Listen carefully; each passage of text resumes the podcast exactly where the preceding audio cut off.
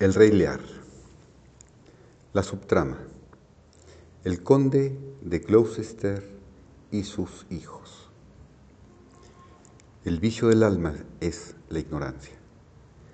Este antiguo dicho hermético es el tema del argumento secundario del Rey Lear.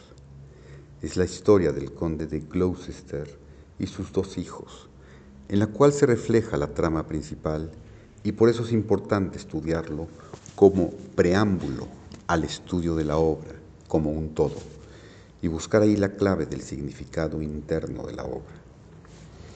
Esta historia del conde de Gloucester y sus dos hijos está basada en un episodio de Sidney de Arcadia que representa el conflicto interno que se da entre la luz y la oscuridad, ante el cual tiene que pelear un hombre en su interior es una alegoría acerca de la incapacidad de un hombre dormido para diferenciar la verdad de la falsedad, la que se debe a su ignorancia.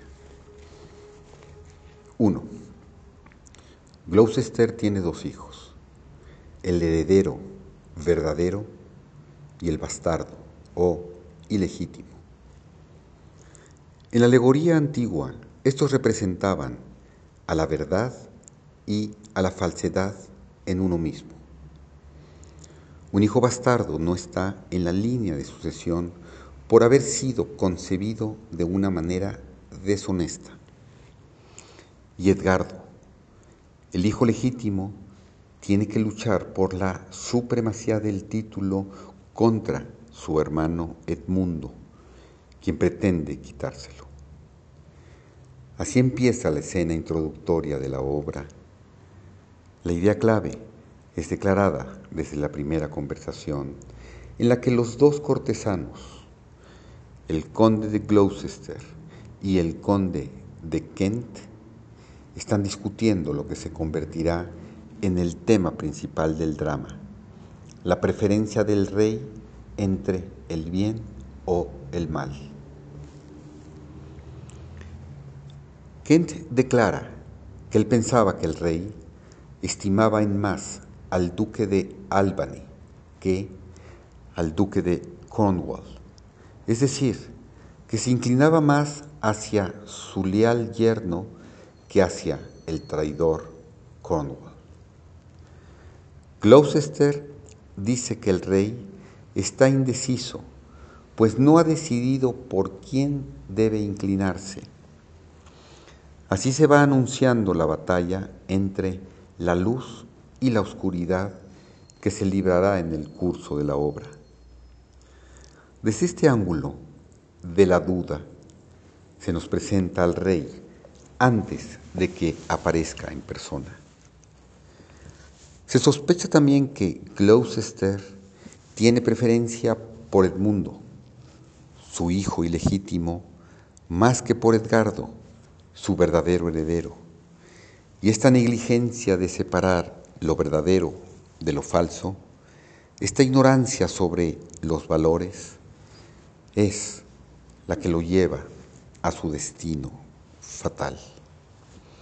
Además, al preferir Gloucester a Edmundo, sugiere que el hombre se inclina más hacia lo inferior a las tentaciones de las placenteras adulaciones del hijo ilegítimo.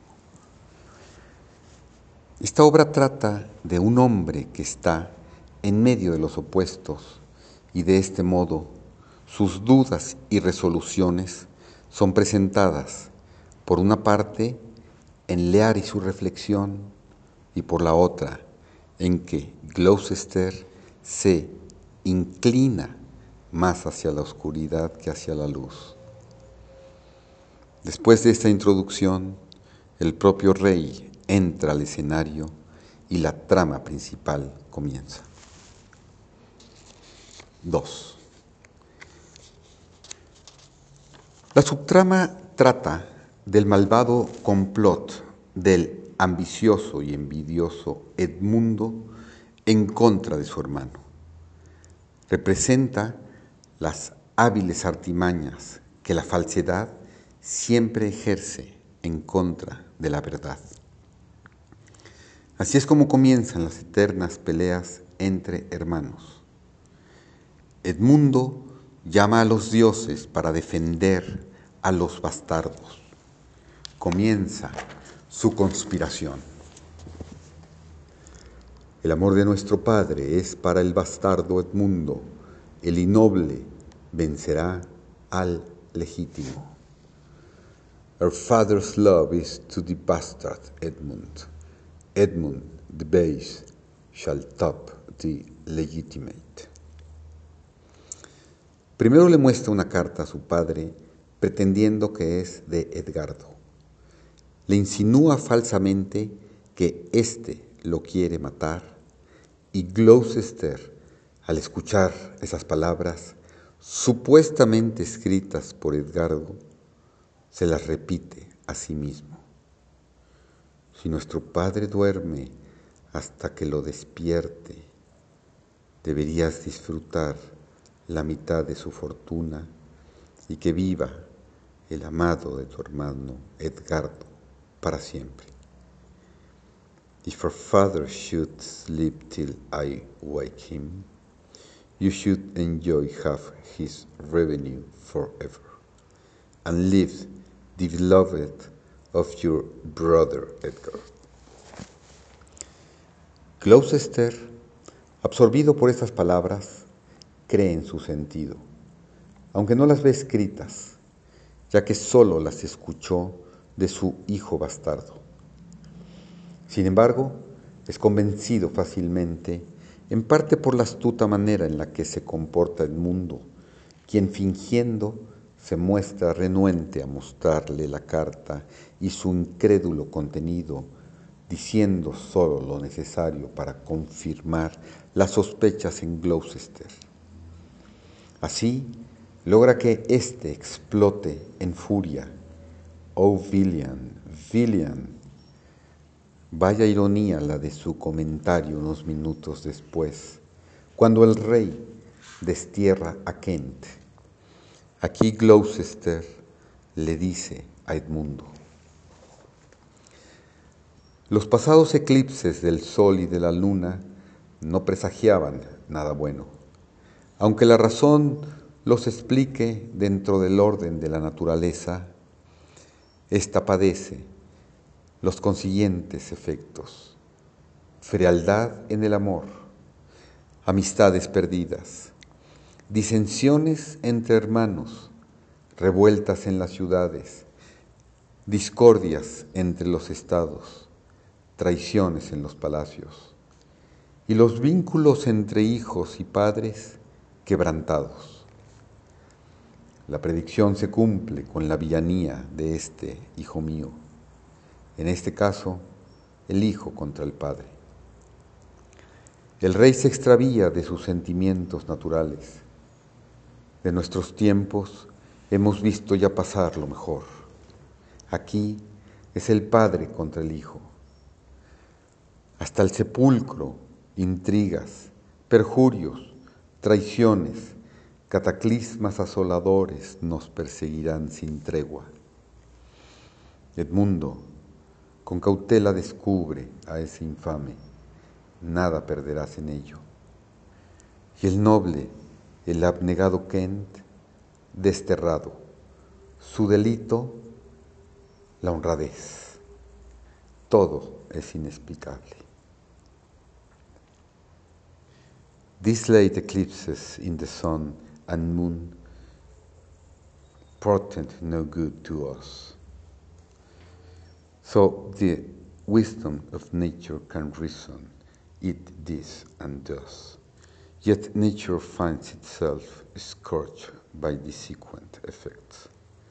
Love cools, friendship falls off, brothers divide, in cities, mutinies, in countries discord, in palaces treason, and divan cracked to his son and father. This villain of mine comes under the prediction, their son against father. The king falls from bias of nature. there's father against child. We have seen the best of our time. Machinations, hollowness, treachery, and all ruinance, disorders follow us disquietly to our graves. Find out this villain, Edmund. He shall lose thee nothing. Do it carefully, and the noble and true-hearted Kent vanish. His offense, honesty. Tis strange. Gloucester está sorprendido de que el rey no reconozca la honestidad cuando él mismo la ha desconocido en su propio hijo. Este es uno de los primeros ejemplos de cómo el argumento secundario refleja a la acción principal. Gloucester lamenta la insensatez de su rey y al mismo tiempo la está imitando inadvertidamente. Lo vemos de una doble manera. Los eventos transcurren rápidamente. Edmundo escenifica una pelea entre los hermanos e induce a Edgardo a huir, diciéndole que corre peligro ante la ira de su padre. Así la falsedad logra su primer triunfo sobre lo verdadero. Ha manipulado exitosamente a su crédulo padre y a su noble hermano. Gloucester, impulsado por la falsedad, destierra lo verdadero. Hay que recordar que, aunque no puede discriminar entre lo verdadero y la falsedad en sí mismo, representado por sus hijos, tiene la virtud de ser leal a su rey. Y es esta lealtad la que finalmente le ayudará, pues puede reverenciar lo que es superior a él mismo. Parece que todo está a favor del mundo, ya que su hermano ha huido. Gloucester intenta capturarlo y castigarlo en la estaca u hoguera, at the stake. La confrontación entre los hijos de Gloucester que se ve en el argumento secundario es un eco de la del argumento principal. Edmundo le hace esta promesa.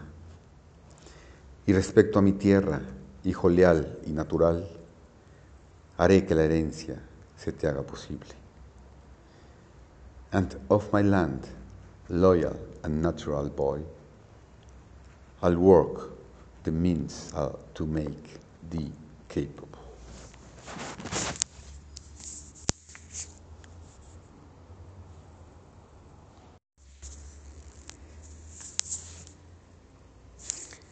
Tres. Por otro lado, hay una insinuación de desacuerdo, posiblemente una guerra inminente entre Albany y Cornwall. Hasta este momento, la traición ha tenido éxito en todos aspectos. Edgardo ha sido obligado a huir y proclamado un criminal. Kent, al haber regresado disfrazado a servir a su amo, ha sido puesto en el cepo, cepo, in the stocks, situación o circunstancia desfavorable en la que se encuentra atrapada una persona por descuido o por engaño y de la cual no puede salir fácilmente. El rey ha dejado a Goneril solo para ser confrontado con la crueldad de Regan. La escena en el castillo de Gloucester representa que éste ya no tiene autoridad en su propio castillo para proteger a su rey, pues ahora es débil e ineficiente al haber rechazado a su propio hijo, a su propia verdad interna. No tiene ya el poder para ayudar a otros, no tiene ya fuerza interna. Gloucester, por lealtad hacia Lear, protesta por el maltrato que Conwell le da a Kent, pero sus palabras son vanas. Ahora todo parece ir mal porque la parte errónea o mala es la que lo controla. Es lamentable su inhabilidad de satisfacer las grandes necesidades de Lear. Tendría todo bien para usted. I would have all well betwixt. you, le dice, pero no puede hacer nada más que informarle a Conwell que Lear desea hablar con él. Gloucester no está controlando su casa, simbolizando a la casa de sí mismo, de la que se ha expulsado, ya que los poderes del mal, Cornwall y Regan, han entrado en él y se ha convertido en uno de los del grupo del brezo. Brezo, head, es un arbusto enano y reptante de tallos ramosos, hojas perennes y aciculares, flores pequeñas, blancas, moradas o rosadas, y fruto en forma de cápsula rodeado por la flor y separado en cuatro valvas. Puede alcanzar hasta 25 centímetros de altura. Esta expresión podría significar que el secreto de cualquier operación exitosa es la concentración del propósito, pero todo depende de la disposición del carácter, de la claridad del pensamiento y del esfuerzo. De donde repite las palabras de Lear. Nuestra carne y sangre crecieron tan vil que odian lo que consiguen. Our flesh and blood is grown so vile that it doth hate what gets it. Pues no se da cuenta de que tal reclamación en realidad se aplica a su hijo mayor y favorito. Ahora la función de Gloucester es reflejar el sufrimiento de Lear, habiendo ya reflejado su ignorancia y su insensatez, también está al borde de la locura. Habla así de su hijo Edgardo, de quien cree que lo intentó traicionar. Casi estoy loco. Un hijo tuve, procuró por mi vida, de mi sangre lo expulsé. Fue hace tan poco, es tan tarde. Lo amé. La congoja, amigo. El juicio me trastorna. Qué noche esta. I'm almost mad myself. I had a son, now outlawed from my blood. He sought my life, but lately, very late, I love him, friend. The grief had crazed my wit. What a night's this. 3, 4, 3, 6, 6. Se parece a la histérica pasión, histérica pasio, que es la que da vueltas al juicio de Lear. Mientras tanto, en el castillo de Gloucester, Edmundo está acusando a su propio padre con el duque de Cornwall. Una vez que la traición entra a la morada de uno mismo, nada la detiene y se convierte en su propia perdición. Cornwall recibe esa información, la cual probablemente no cree, pero de todos modos le contesta a Edmundo. ¿Verdadero o falso, conde de Gloucester, se te ha hecho? Busca a tu padre, puede estar listo para nuestra aprehensión. True or false, it hath made the heir of Gloucester. Seek out where thy father is, that he may be ready for our apprehension. De esta forma vemos que todos los eventos se están acumulando en contra de Gloucester, quien está afuera en la tormenta proveyendo un lecho para el rey y apresurándolo a irse. Y mientras tanto, y mientras tanto le ayuda al rey en forma práctica.